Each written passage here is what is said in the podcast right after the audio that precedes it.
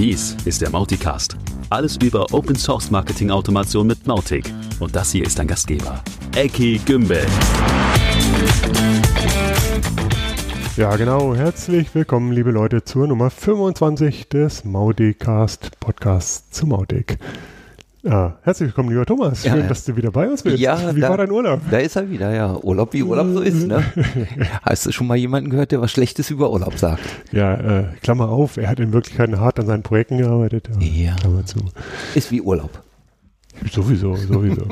ja, lassen wir Thomas Urlaub beiseite und äh, kommen zum Outtake. Wir haben letztes Mal ja über den E-Mail-Bilder gesprochen, auch ein bisschen nerdig und technisch. Mhm. Heute machen wir das Gegenprogramm. Wir machen äh, relativ untechnisch Mhm. das Thema, wie mache ich eigentlich Marketingstrategie, insbesondere jetzt B2C, Funnel Building, solche Geschichten.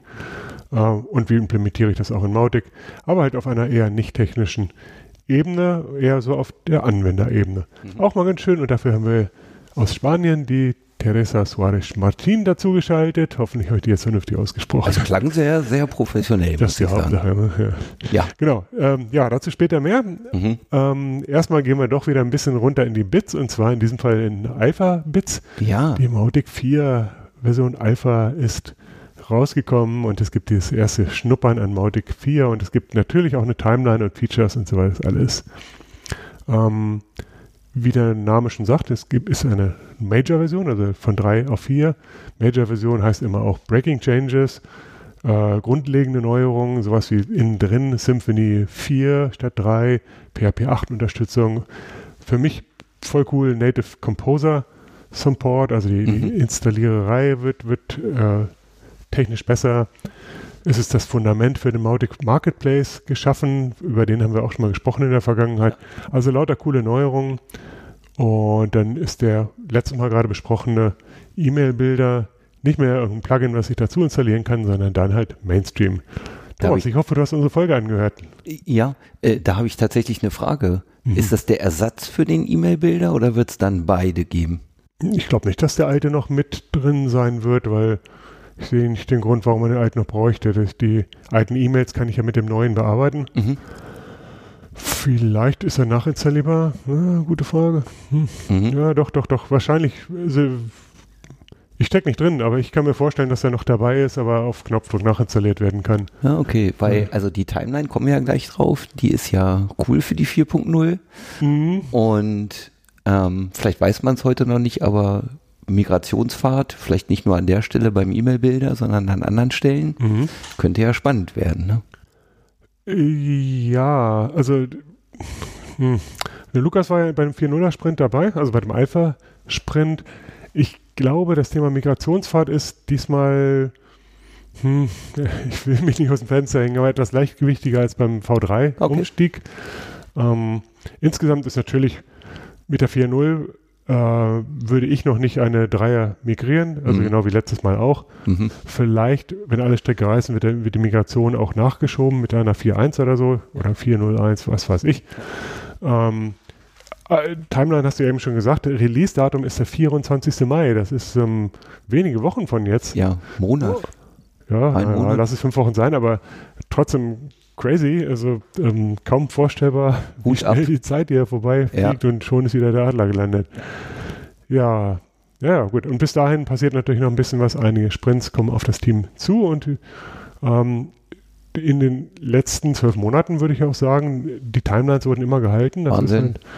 ist halt schon unglaublich. Hut Also, ab. Ja, genau. Genau.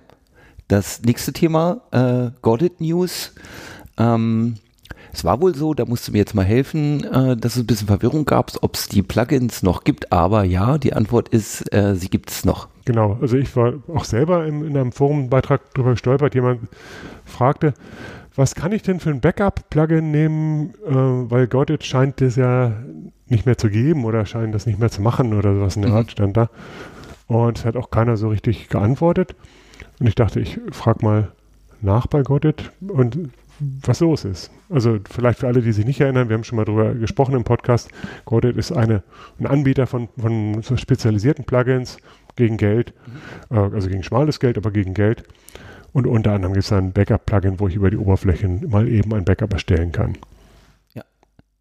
Und zusätzlich gibt es sogar was Neues von denen, äh, ein Plugin, mit dem ich Namen prüfen kann, die eingegeben werden auf, ja, ich sag mal Sinnhaftigkeit. Nicht, dass mhm. da ein Papagei über die Tastatur gelatscht ist, sondern dass ein Name schon einen Sinn macht. Da wird sicherlich wieder ein externer Dienst mit eingebunden, um das zu prüfen. Genau. Mhm. Ja, also das Problem kennt ja jeder, dass man dass Leute ein Formular ausfüllen, aber keine Lust haben, ihren Namen einzugeben. Mhm. An manchen Stellen ist das berechtigt und ich mache das auch, Entschuldigung. Ähm, als Anbieter will man das natürlich reduzieren, sowas, und da gibt es halt dann noch Service, die, Services, die sowas machen und Godit hat sowas mal wieder eingebunden, einfach um die Qualität zu erhöhen, genau wie mit den E-Mail-Plugins auch. Ja, ja, ja genau. all das Zeug inzwischen übrigens auch auf Version 3, mhm. ähm, schon seit längerer Zeit. Wird auch Sinn, äh, wird auch Zeit, weil die Vierer ist ja da. genau. Und dann gibt es noch ein Leckerli. Ähm, das Problem ist ja oft, dass man seine Kampagnen, zum Beispiel E-Mails, die verschickt werden, zeitsteuern will und man möchte eigentlich gerne berücksichtigen, dass die lokale Zeit berücksichtigt wird. Also jemand in China soll auch um 8 Uhr seiner Zeit eine Mail bekommen oder um 12 mhm. und nicht nur meiner Zeit, wenn ich sie aus dem Mautic schedule und verschicke. Und da hat sich auch was getan. Genau, also tatsächlich ein Mega-Thema, was, was immer mal wieder hochgekommen ist. Und da gibt es ein, äh, auf GitHub ein, ein Plugin, was oder einen Bundle, was genau sowas erlaubt. Also im Endeffekt ein bisschen technisch. Man kann so, so mit Cron-Syntax kann man jetzt also Zeiten zum Versenden dahinterlegen, in mhm. einer Campaign-Action wohlgemerkt. Mhm. Und der Witz ist halt, dass da die Zeitzone des Empfängers verwendet wird, sofern bekannt. Ja. Wenn nicht bekannt, wird natürlich die des Systems oder so genommen, also ein Fallback. Aber wenn vorhanden, dann wird die des Empfängers genommen. Und das ist natürlich sehr cool. Das hilft noch nichts für Newsletter. Wenn ich das nicht sowieso pro Region getrennt mache, dann muss ich mir wieder behelfen mit irgendwelchen Krücken, dass ich Newsletter über eine Kampagne verwende, versende. Mhm. Aber für die, also der, der, echte Anwendungsfall ist ja tatsächlich, dass aus einer Kampagne am nächsten Morgen was geschickt werden soll und wann ist schon morgen. Ne? Ja, und es gibt eine neue Integration äh, von Mautic in WordPress von Make Web Better. Ähm, genau, also WordPress in Mautic reinzukleben ist ja eigentlich kein Hexenwerk und ich brauche gar kein Plugin dafür. Es gibt schon bestehende Plugins, die das Leben ein bisschen einfacher machen. Unsere Freunde von Make Web Better ähm, haben sich ein bisschen was Tieferes noch überlegt, haben, keine Ahnung, das Mautic Dashboard in die WordPress-Oberfläche gezogen und hier und da noch ein paar tiefere Integrationen. Wir haben es ein bisschen durchgeschaut. Für uns ist jetzt nicht wirklich was Spannendes dabei, aber vielleicht für den einen oder anderen von euch, also schaut es euch mal an. Wir verlinken auch das, wie alles andere, was hier so gerade erwähnt wird, natürlich in den Show Notes und selbstverständlich auch im Newsletter, den ihr selbstverständlich ja alle abonniert habt, oder? Ganz klar. Genau. Ähm, mehr frischer Code ähm, zum Thema RSS to E-Mail ist vom Himmel gefallen. Letztes Mal in der Folge, wo Thomas geschwänzt hat. Entschuldigung. ähm, haben wir ja vorgestellt, dass es ein Mautic 3 Plugin für RSS to E-Mail gibt, auch so überraschend kam. Äh, eins von den bestehenden, die es vorher schon gab, nämlich das von Chris R-A-O-W. Ich habe immer vergessen, wie er wirklich heißt. Ähm, ist jetzt endlich geupdatet für Mautic 3, ist also auch verfügbar. Ihr habt also die Qual dabei, jetzt, wenn ihr RSS to E-Mail machen wollt, auch der Link in den Show Notes. Genau. Und es gibt ja äh, die Marketing Automation Show vom Joey. Mhm. Und da gibt es tatsächlich eine neue Folge, die Nummer 4. Und da geht es hardcore um E-Mail, E-Mail, E-Mail. Genau. Also wirklich für die Leute, die tiefer in der Technik sind, die ihr Mautic mehr als nur ein bisschen mit E-Mail ähm, verheiraten wollen äh, das lohnt immer noch einen Blick, um die Grundlagen zu verstehen. Gut, und damit kommen wir jetzt auch wirklich weg von der Technik und hin zu Teresa, mit der ich folgendes Interview geführt habe. And there we go. Welcome, Teresa, to the show. Good to have you. Yeah, thank you so much, Eke, for your invitation. Yeah, I appreciate it. Um, when we got in touch in the context of the Mautic community, it uh, immediately turned out that you have much broader knowledge uh, in, in marketing, especially in B2B.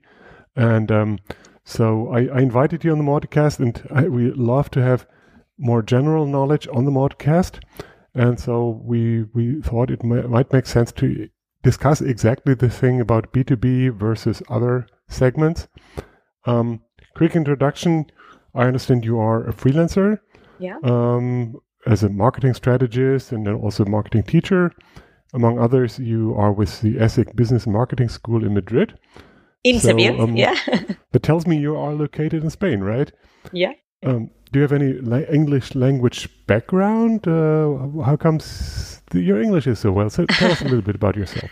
Thank you. It's just work in progress all the time. Um, yeah, I'm specifically in Seville in a co-working space called Working Companies where I used to spend eight hours a day or more. and yeah, I've been in, in Ireland and Scotland since 2007 for months or trips. I started mm. working as an au pair, just taking care of kids. And I really love um, the Irish culture, and, and I've got friends in the UK as well. So I really enjoy watching series in Netflix in English uh, as well. So I try to keep my English go- working. Yeah, very helpful. Okay, cool. Um, so so did I get your professional background right? Can you tell us a little bit more about your day to day work? Yeah, um, yeah, it, it was really it was really nice. Your the um, what you mentioned, and I love teaching. I love working with um, companies, and I'm specialized in working with tech companies and entrepreneurs. is is something that I do at uh, as part of the board of mentors in AOF, which is Andalusia Open Future.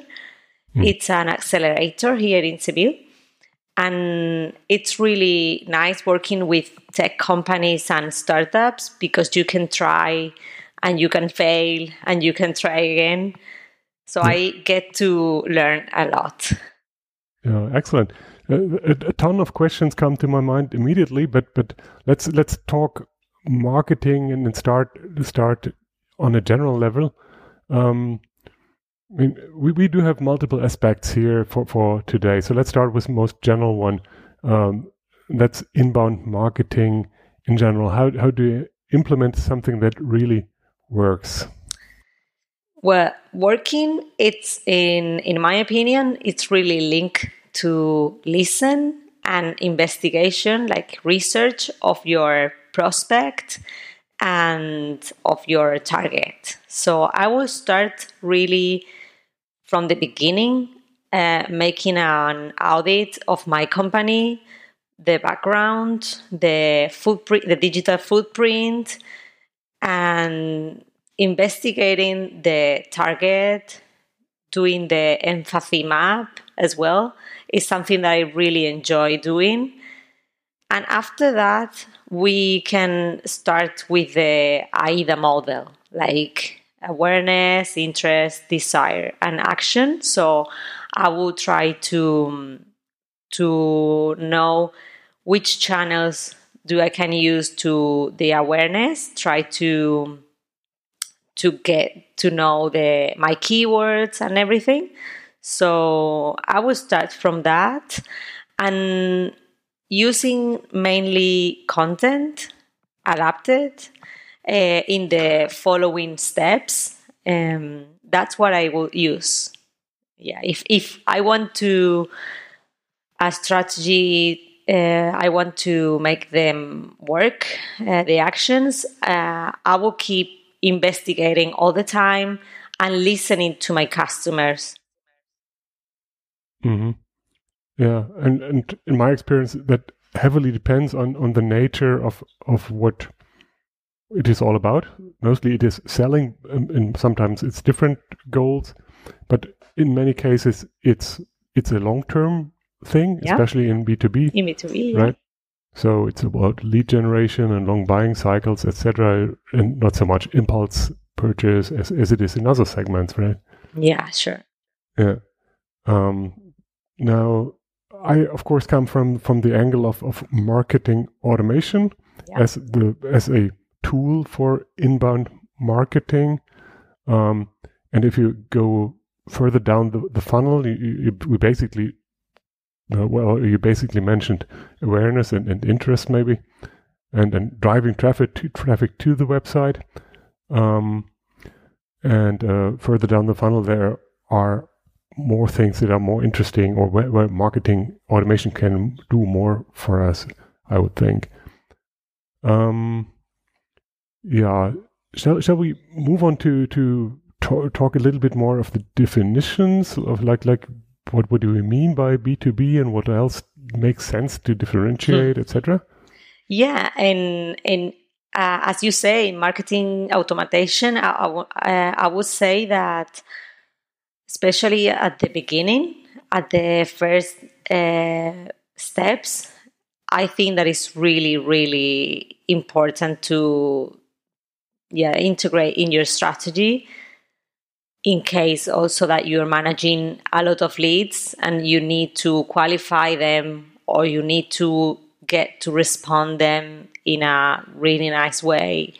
And making notes about the um, what they are things that are important for them.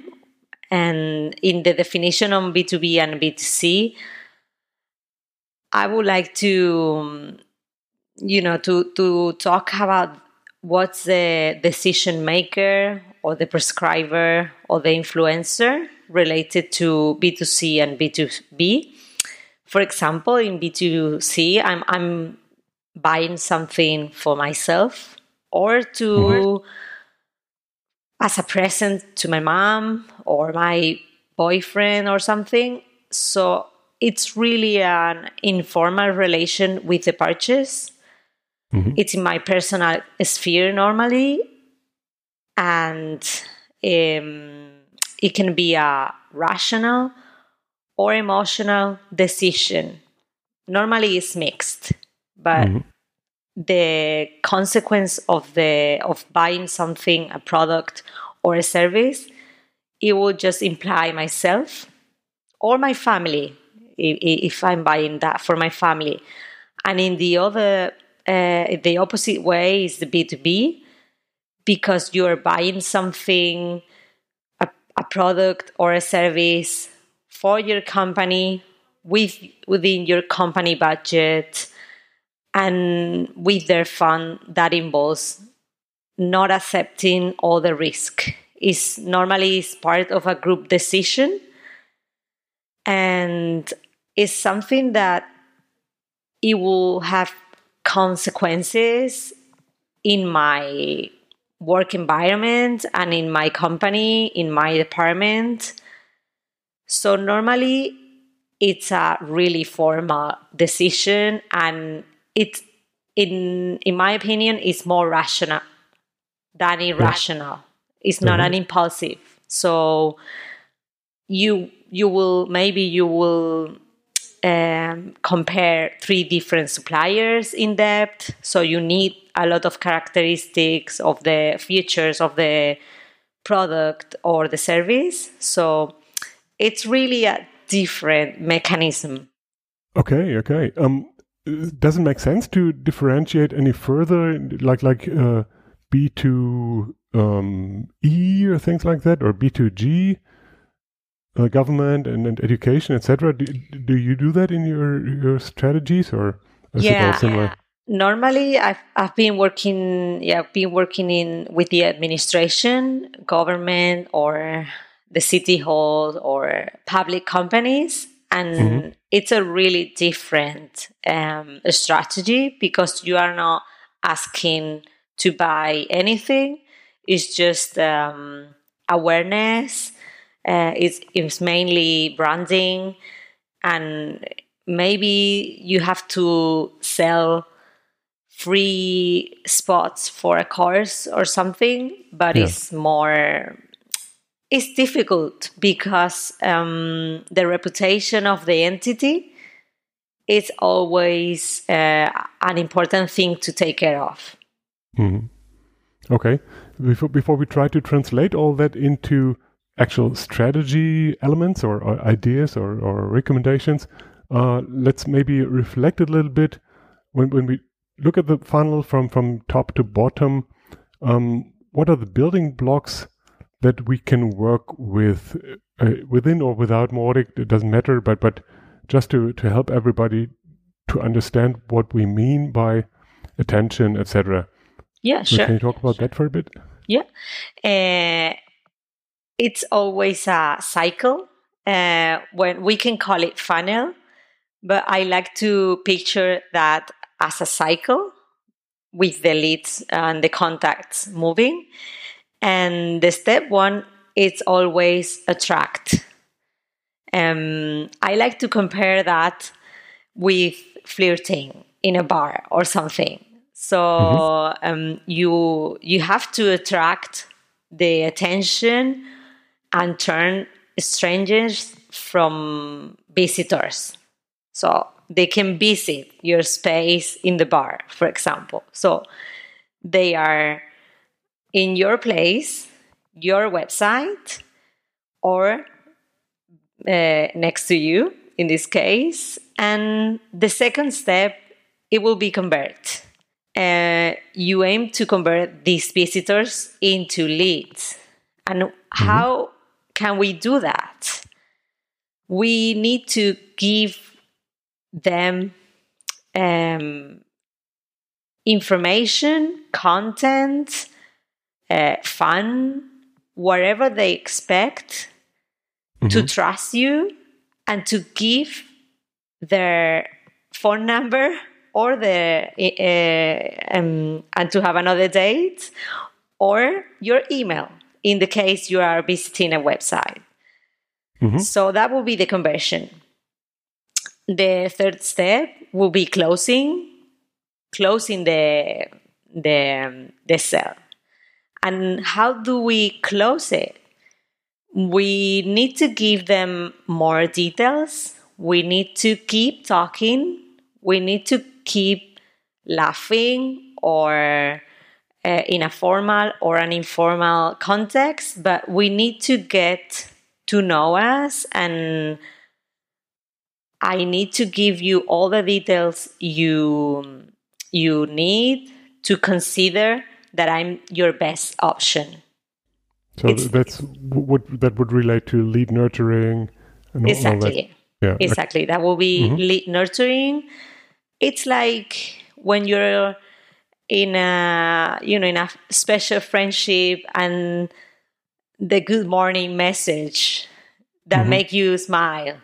So something like that. It's like make me happy um, or make me uh, feel special or give me some details and i will trust you. Yeah. That's the closing um, mm-hmm. step in in my in my vision as, as I picture it. And the last part is delight. Uh, we need, of course, is not just about marketing; it's about mm-hmm. the product and the or the service itself. So we need to delight our client.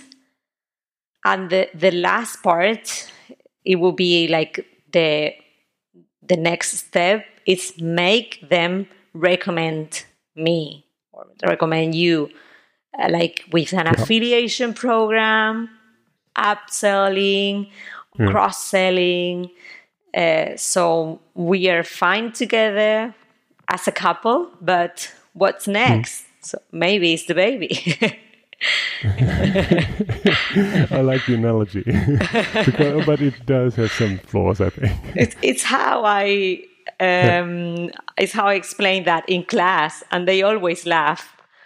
yeah.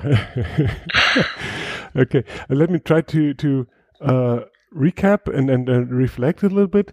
Um, I think that the top of the funnel, or even uh, of the top of cycle, doesn't make sense, right? the, the beginning of the whole thing is outside outside of Mautic typically, right? When when you try to raise awareness uh, in in social media, or if you or if you want to attract attention to those who are already on the lookout in in, in SEO SEA, that's not Mautic unless we're talking retargeting here.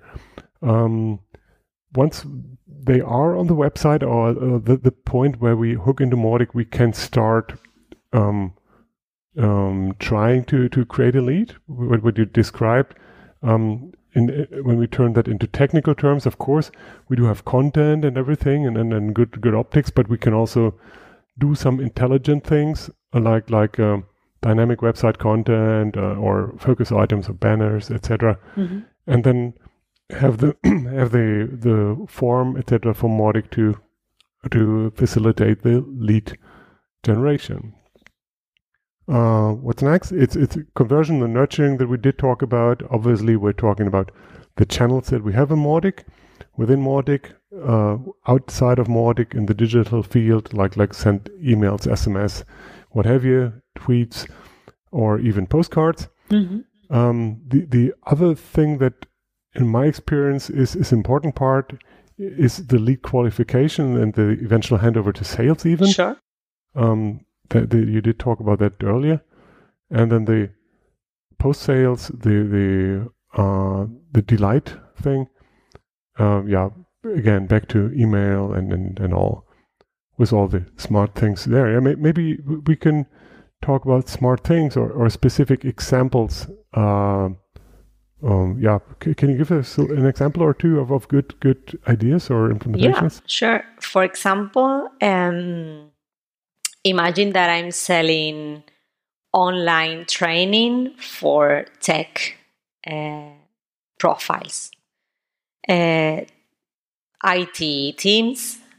Um, so I have uh, one example can be who is the decision maker uh, and who is the influencer. So maybe I have to create content for the influencer. Maybe it's the human resources and uh, it's the human resources um, team. So maybe I need to create a blog or a podcast to um, make the human resources professionals learn Mhm. and love me and and and I will be in their top of mind and in the moment they've got um, budget to train their IT team Mhm. they will think about my company and they will um, they will find for the best option and compare my offer with another offer Mhm. but thanks to the content i'm always close to them. Uh, it's, it's a real example.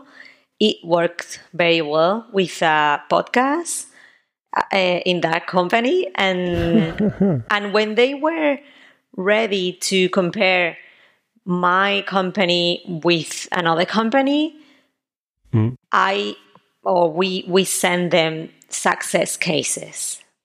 At that final part of the process. Okay. and they saw that all of the competitors were working with us uh, or some of them and they were um, they had data to um, compare us and also the return of their investment uh, training the teams and how they impact in their happiness as workers and everything so that would be a specific example yeah Okay, yeah, got it. Okay. Um, when when I think of, of the way to get there, if, if I'm in a small sm- startup, that might be easier. But if I'm, I, I'm in an enterprise environment uh, and and do the full thing, for one thing, it's multiple talents involved here, and probably even multiple players. So creating strategic approach and campaigns on one end, doing the creative uh, ideas and executing those ideas, like like in content or graphics, etc. Do the technical part, so implement the workflow or run Mautic, uh, do analytics, ads, and and get them all in, in, in conjunction. And of course, other things like website and the CRM that are, are there anyway. And then the bridges to other things like like sales team. It's so many components, and, and um, what what set of, of roles and, and co- collaboration have you seen that worked well as, as a core of this project? How would you approach that? It's a really difficult question. I think it's it's the the um, the most difficult um, part is to to have a team that is uh, aligned with the um, vision of the strategy.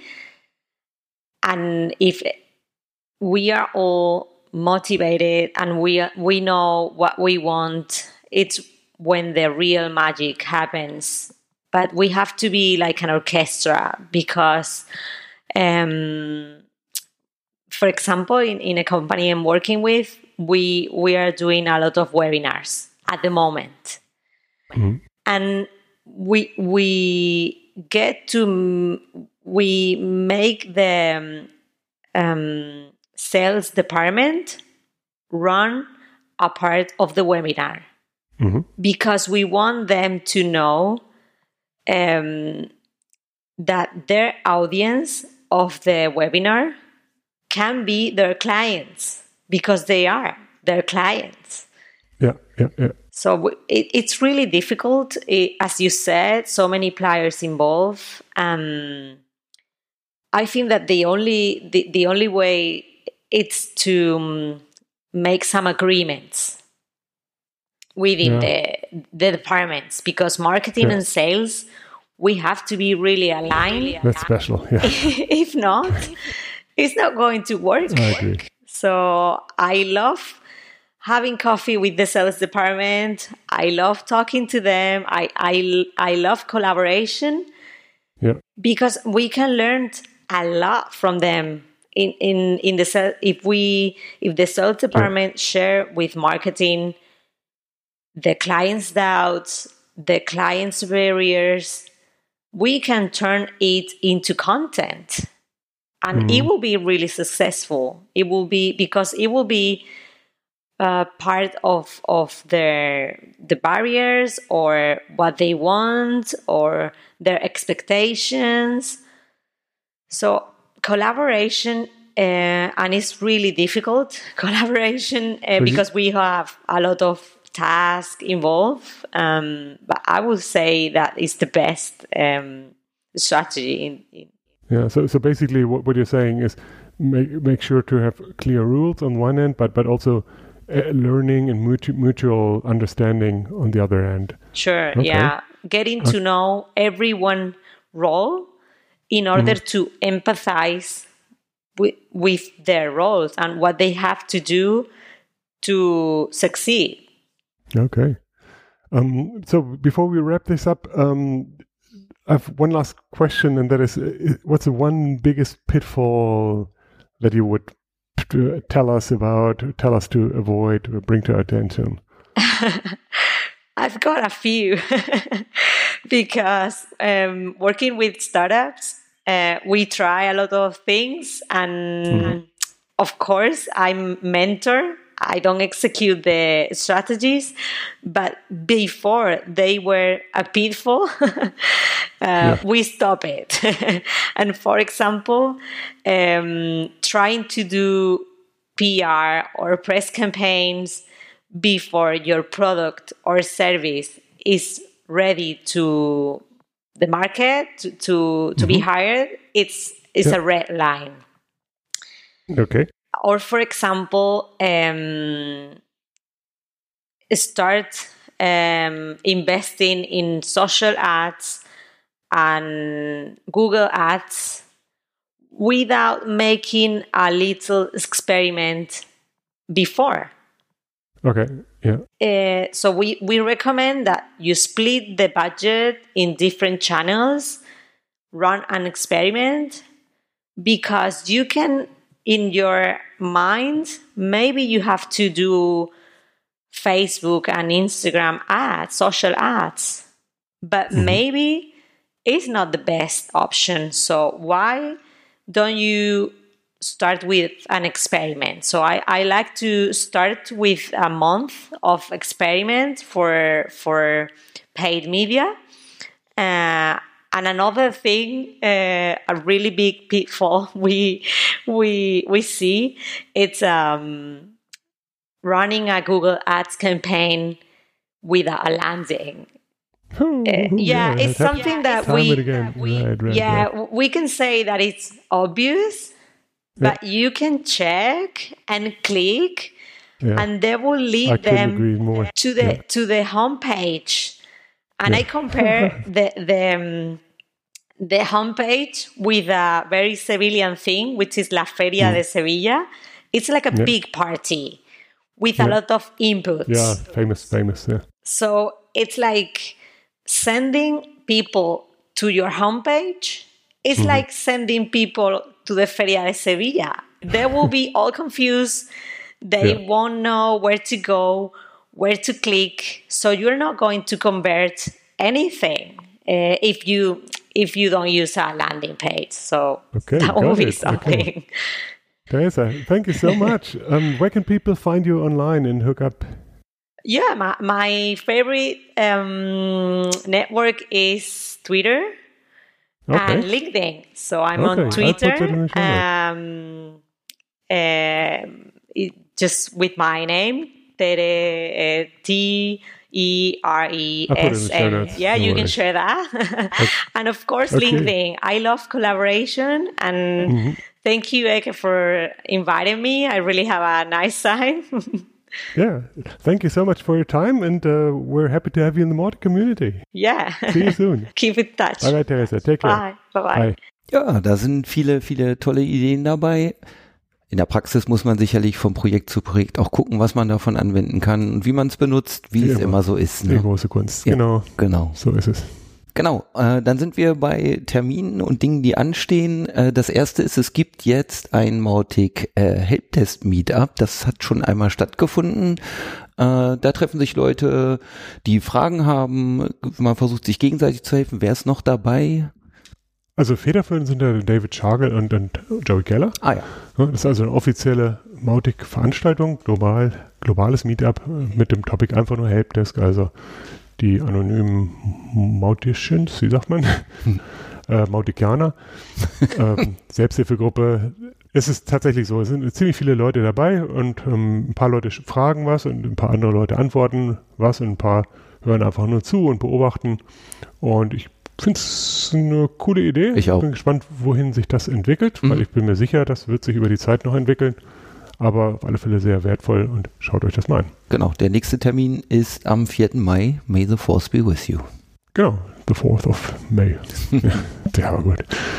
Ähm, ja, weitere Termine. Wir haben schon gesprochen über die Mautic 4, die am 24. Am 24. so rum ist man betonen, Mai die äh, Welt erblicken soll. Mhm.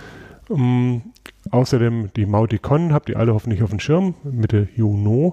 Und zur Vorbereitung dieser beiden wichtigen Events gibt es auch noch diverse Sprints, unter anderem am kommenden Freitag ein Mauticon Vorbereitungssprint und am gesamten kommenden Wochenende von Freitag bis Sonntag ein Mautic 4 Beta Sprint. Wenn ihr da ein paar Stunden erübrigen könnt, ihr müsst nicht jeden Tag dabei sein, aber so ein paar Stunden sind auf alle Fälle hilfreich. Der Einstieg ist sehr einfach und ihr seid hochwillkommen, diese Teams zu unterstützen. Auch diese Links gibt es, ihr wisst schon wo. In den Shownotes? Thomas, aufgepasst. 1a. Ja, Ja, Eckart, habe ich vergessen, irgendwas zu erzählen? von deinem Urlaub hast du vergessen. Nein, äh, wir haben es dann wieder geschafft. Ähm, vielen, vielen Dank fürs Zuhören. Bleibt uns gewogen, bleibt eingeschaltet. Der- Der nächste Podcast, die nächste Folge hoffentlich mit etwas weniger Abstand als dieses Mal. Futter haben wir genug und spannende Dinge liegen vor uns. Also in diesem Sinne, bleibt gesund, passt auf euch auf und äh, bleibt uns treu. Bis dann. Tschüss. Tschüss.